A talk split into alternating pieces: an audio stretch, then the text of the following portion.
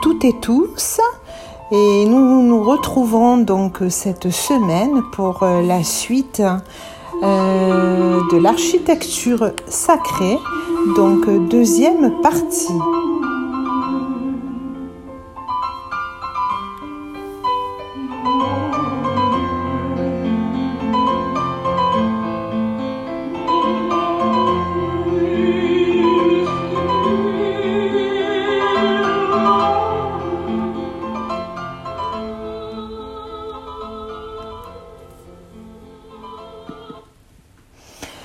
Perçu euh, dans de nombreuses croyances, comme le trait terrestre tendant le plus parfaitement à atteindre le ciel, les montagnes sont souvent tenues aussi pour sacrées et pour la demeure des dieux. On appelle ça les temples montagnes. Le mont Kilimandjaro est sacré pour les Massaïs, l'est de l'Afrique, comme jadis l'Olympe pour les Grecs, le mont Kailash dans l'Himalaya est vénéré par les hindous, les bouddhistes et les bonpo, adeptes de la vieille religion chamanique du Tibet. Ces quatre faces offrent une nette ressemblance avec le mythique mont Meru, aux quatre faces alignées sur les quatre points cardinaux. Là où les montagnes ne sont pas en elles-mêmes saintes, ce sont aussi potentiellement des lieux où peuvent apparaître les dieux. Dans certaines formes du temple hindou et bouddhique, l'idée de la montagne cosmique peu à peu s'exprima plus nettement. Le simple autel pouvait à lui seul symboliser la montagne, mais fut souvent mis en valeur par l'addition d'une terrasse d'autel et d'un sanctuaire ou d'un stupa et finalement par la répétition de ces éléments en étages décroissants, formant un temple entier. Euh, ces temples, par leur ornementation répétitive, évoquent une chaîne de montagnes. On a également la montagne et la grotte, euh, le symbolisme de la montagne dans l'architecture bouddhique et hindoue se combine souvent à celui de la matrice, garba ou grotte. À l'intérieur du stupa bouddhique, une cavité nommée l'œuf cosmique souligne les qualités régénérantes des reliques encloses. Le temple montagne hindou peut contenir des espaces imitant des grottes, les façades ornementées du temple de Parvati à Nashna, dans le Rajasthan, représentent des amas de roches et de grottes pleines d'animaux sauvages. Des exemples de cette grotte de montagne qui évoque la matrice et une promesse de renaissance, qui se retrouve dans le monde entier sous forme de tombes, euh, de pyramides et de mausolées. Euh, sous la pyramide du soleil à Teotihuacan euh, subsiste la grotte sacrée matricielle d'un peuple plus ancien et que les Aztèques croyaient probablement leur berceau mythique. On a aussi au Népal, hein, à Kadmandou, la stupa de Botnath sur le dôme, semblable à une montagne euh, où s'élève une flèche symbolisant les treize cieux bouddhiques aussi.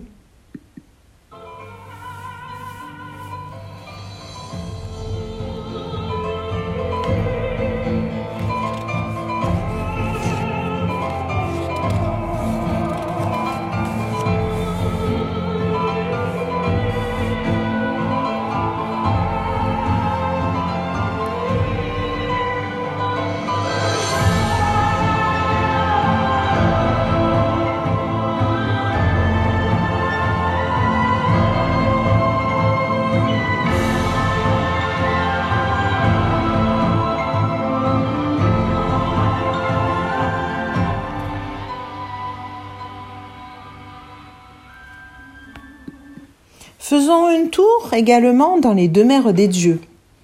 L'édifice sacré exprime un paradoxe fondamental.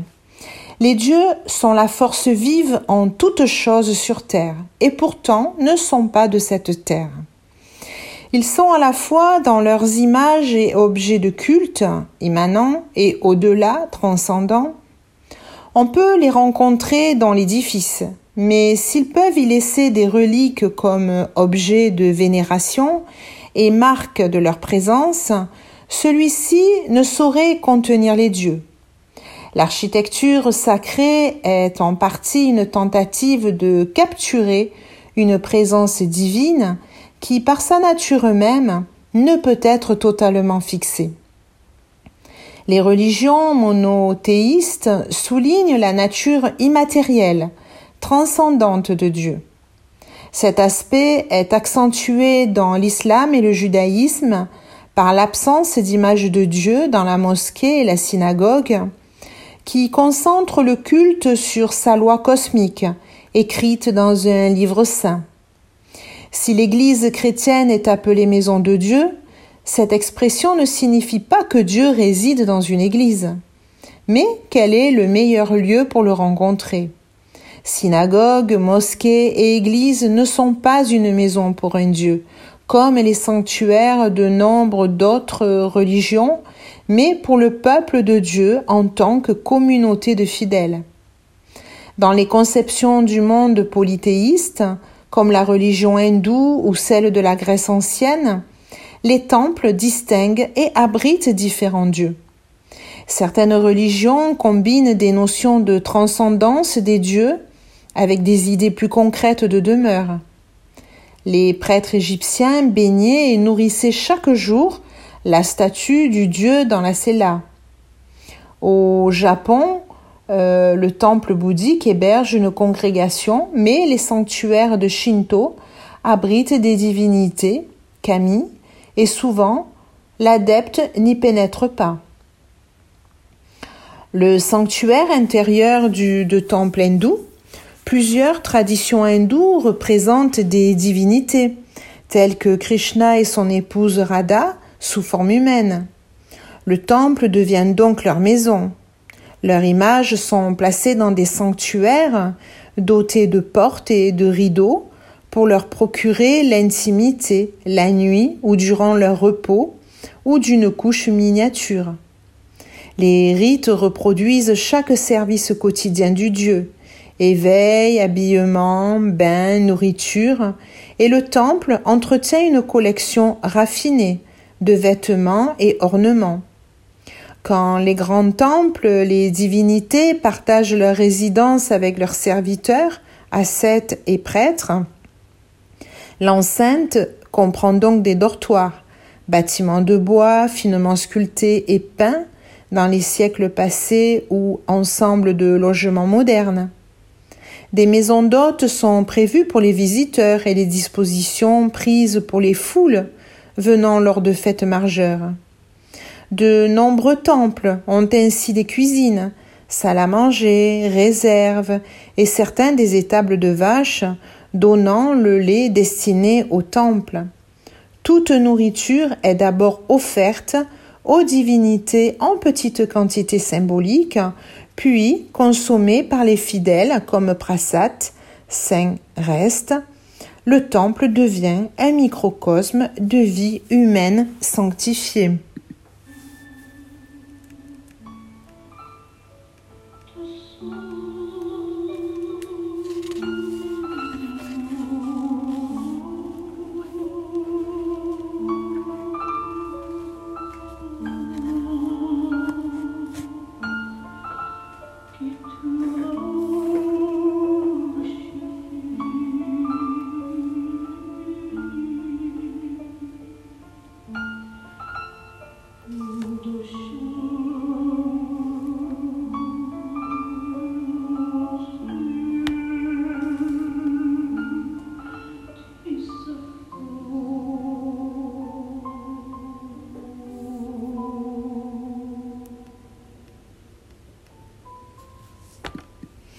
Le choix d'un site Un site sacré est un lieu qui se distingue de l'espace ordinaire.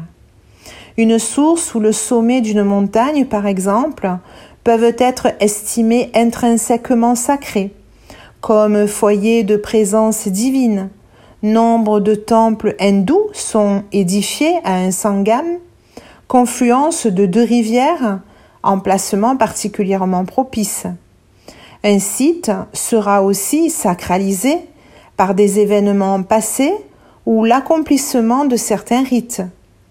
Les hommes ont souvent besoin d'une sensibilité ou d'une aptitude particulière pour percevoir la nature sacrée d'un site. Le système de divination, par exemple, élaboré, fondé sur les forces naturelles latentes dans le paysage, euh, dans la tradition ancienne, euh, est le feng shui. Euh, d'autres cultures utilisent aussi des techniques spéciales pour rehausser le potentiel sacré d'un site. Dans le désert du Kalahari, les Boshiman, Keikum disposent traditionnellement leur camp autour d'un arbre sacré qui devient ainsi le centre du territoire du camp. Le chef, lui, reconnaît ce caractère sacré en construisant sa propre hutte et en allumant un feu sacré au pied de l'arbre. Les autres sont disposés en demi-cercle de l'autre côté de l'arbre. Quand on choisit aussi le site d'un temple hindou, le Vastu Purusha Mandala transforme ses caractéristiques naturelles en les dotant d'un sens cosmique et universel. Par exemple, le temple de la Mahabodhi hein, à Bodh Gaya en Inde, euh, il fut édifié euh, sur le site de l'illumination du Bouddha sous l'arbre sacré euh, de, la, de la Bodhi. Un édifice sacré, par sa position, domine souvent la communauté. De la cathédrale européenne surplombant, la paroisse blotti à ses pieds au temple maison du chef, dominant le village d'Asie du Sud-Est, ce thème est manifeste. Dans la culture traditionnelle de l'île indonésienne de Nias, euh, le village est disposé suivant une hiérarchie sociale complexe dirigée par des chefs. Euh, la maison euh, massive du chef atteste son visible statut rituel au-dessus de toute la communauté. Les maisons de notables en sont proches et plus hautes que celles des autres villageois. Tout dans le village, disposition et style, hauteur et place des maisons expose clairement les différences de rang social et, euh, et rituel. La dimension mythique. Le mythe interprète le présent en fonction du passé et présente une explication de la genèse des phénomènes du monde. Il peut expliquer les significations sous-jacentes à la structure d'un édifice sacré et les rites qui s'y déroulent. Si l'ordre du temple reflète l'ordre du cosmos, c'est à travers le mythe que nous l'apprenons. Un édifice sacré peut servir de lieu pour la reproduction d'événements mythiques et l'affirmation des vérités qu'il exprime. Dans l'hindouisme védique, la consécration de l'autel sacrificiel reproduit le mythe de la création. La terre est symbolisée par l'argile des fondations de l'autel, les eaux primordiales par l'eau qui lui est mélangée, l'atmosphère par les murs latéraux de l'autel. Dans le christianisme, l'Église procure un cadre au rite commémorant à Noël la naissance du Christ, à Pâques sa crucifixion et sa résurrection, tandis que la scène est répétée chaque jour dans le rite de l'Eucharistie. La structure même des édifices peut aussi exprimer ou refléter un mythe. Par exemple, chez les Donions de Mali, l'architecture du grenier de chaque maison reproduit le grenier du maître de la terre pure, descendu du ciel, le quatrième jour de la création. Le grenier représente pour eux une figure euh, féminine, fertile, et le ventre du monde. L'édifice sacré fournit euh, une carte, un point de référence pour les comprendre, ainsi qu'un espace où en faire euh, l'expérience.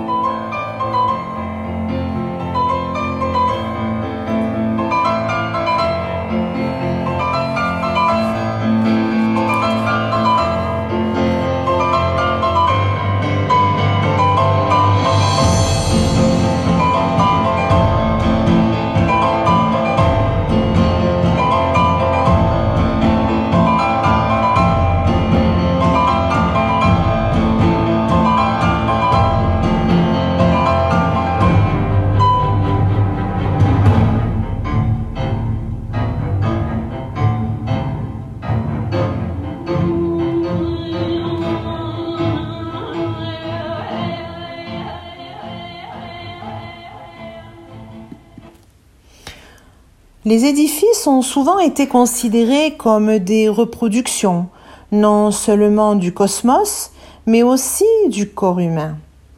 On peut même penser que cette correspondance fait partie de leur caractère sacré. Les tombes mégalithiques étaient parfois construites en forme de corps humain, leur espace intérieur ressemblant à une matrice dont on croyait peut-être que le défunt allait renaître. Le sanctuaire grec de Delphes, comme la Kaaba de la Mecque, était appelé le nombril du monde, et le phallus lingam du dieu hindou Shiva est au centre de tout temple qui lui est dédié.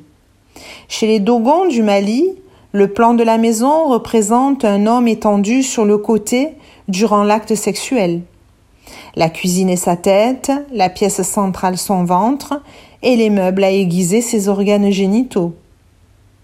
La corrélation entre corps et édifice est particulièrement forte dans certaines des religions fondées sur un personnage mythique ou historique essentiel.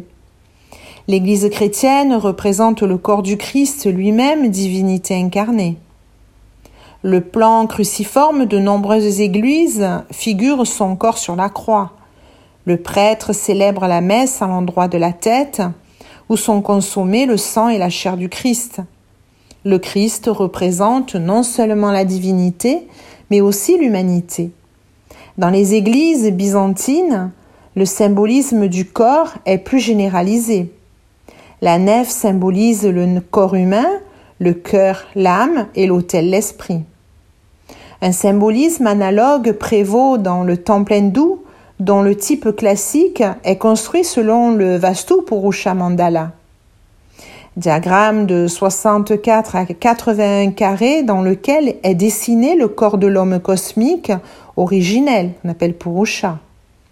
Les divinités sont placées dans les différents carrés. Un rite évoque la plantation de la graine du futur temple dans la terre.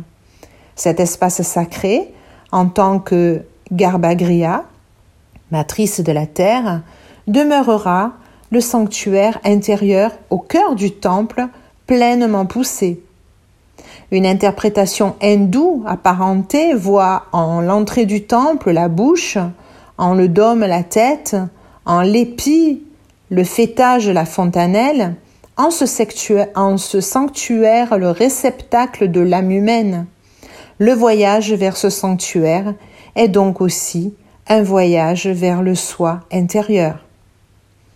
Souvent, un édifice sacré contient au sens propre le corps humain.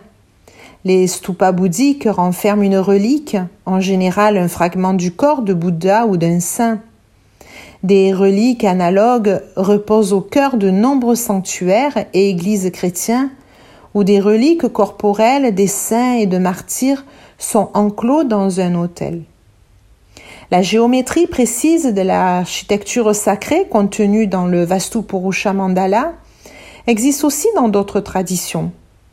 Au premier siècle avant Jésus-Christ, l'architecte et ingénieur Romain Vitruve exposa une géométrie architecturale fondée sur les proportions du corps humain. Ces idées ressurgirent dans l'Italie du XVe et du XVIe siècle, où la présence de ruines romaines était frappante. Les architectes de la Renaissance lurent Vitruve pour comprendre l'architecture romaine et développèrent ces idées dans des théories approfondies d'arithmétique, de géométrie et d'harmonie. On se retrouve dans 15 jours pour la suite.